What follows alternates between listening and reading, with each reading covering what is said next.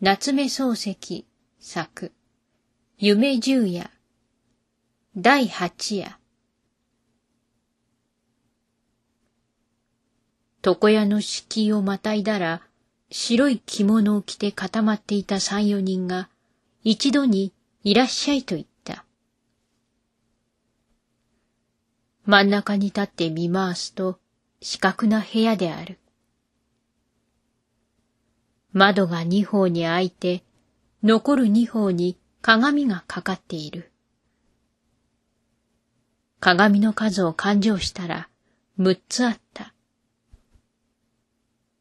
自分はその一つの前へ来て腰を下ろした。すると、お尻がぶくりと言った。よほど座り心地がよくできた椅子である。鏡には自分の顔が立派に映った。顔の後ろには窓が見えた。それから帳場格子が蓮に見えた。格子の中には人がいなかった。窓の外を通る往来の人の腰から上がよく見えた。翔太郎が女を連れて通る。翔太郎はいつの間にかパナマの帽子を買ってかぶっている。女もいつの間にこしらえたものやらちょっとわからない。双方とも得意のようであった。よく女の顔を見ようと思ううちに通り過ぎてしまった。豆腐屋がラッパを吹いて通った。ラッパを口へあてがっているんで、ほっぺたが蜂に刺されたように膨れていた。膨れたまんまで通り越したものだから気がかりでたまらない。生涯蜂に刺されているように思う。芸者が出た。まだお作りをしていない。島田の根が緩んで、なんだか頭に締まりがない。顔も寝ぼけている。色艶が気の毒なほど悪い。それで、お辞儀をして、どうも、なんとかです、と言ったが、相手はどうしても鏡の中へ出てこない。すると、白い着物を着た大きな男が自分の後ろへ来て、ハサミと櫛を持って自分の頭を眺め出した。自分は薄い髭をひねって、どうだろう、ものになるだろうか、と尋ねた。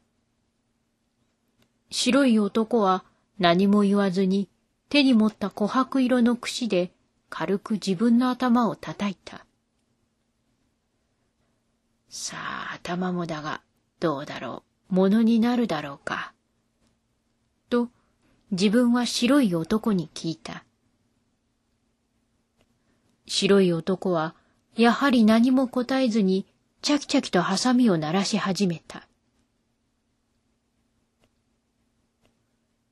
鏡に映る影を一つ残らず見るつもりで目を見張っていたが、ハサミの鳴るたんびに黒い毛が飛んでくるので恐ろしくなってやがて目を閉じた。すると白い男がこう言った。旦那は表の金魚売をご覧なすったか。自分は見ないと言った。白い男はそれぎりでしきりとハサミを鳴らしていた。すると突然大きな声で危ねえといったものがある。はっと目を開けると白い男の袖の下に自転車の輪が見えた。人力の火事棒が見えた。と思うと白い男が両手で自分の頭を押さえてうんと横へ向けた。自転車と人力車はまるで見えなくなった。ハサミの音がチャキチャキする。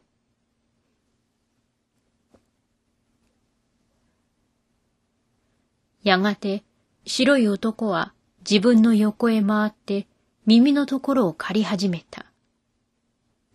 毛が前の方へ飛ばなくなったから安心して目を開けた。泡餅や、餅や、餅や、という声がすぐそこでする。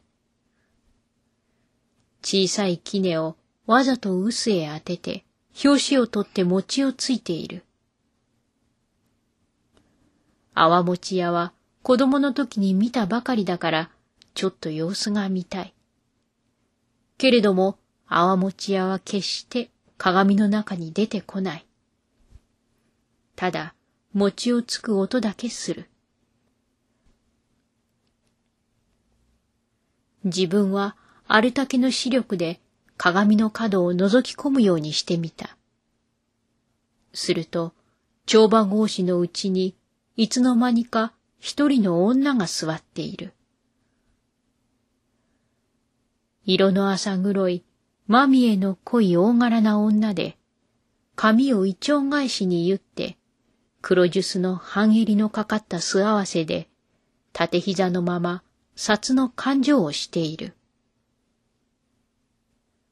札は十円札らしい。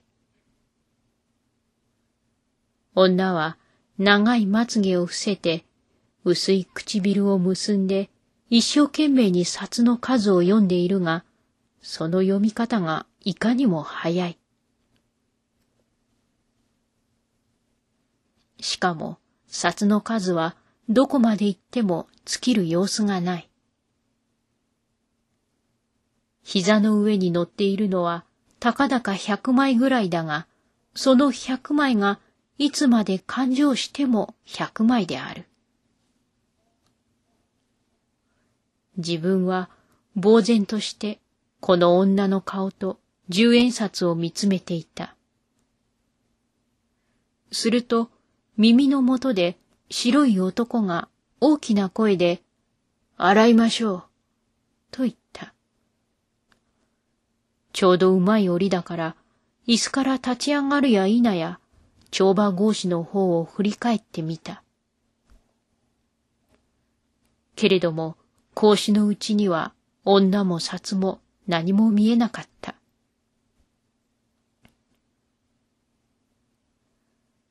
台を払って表へ出ると、角口の左側に小判なりの桶が五つばかり並べてあって、その中に赤い金魚や不入りの金魚や痩せた金魚や太った金魚がたくさん入れてあった。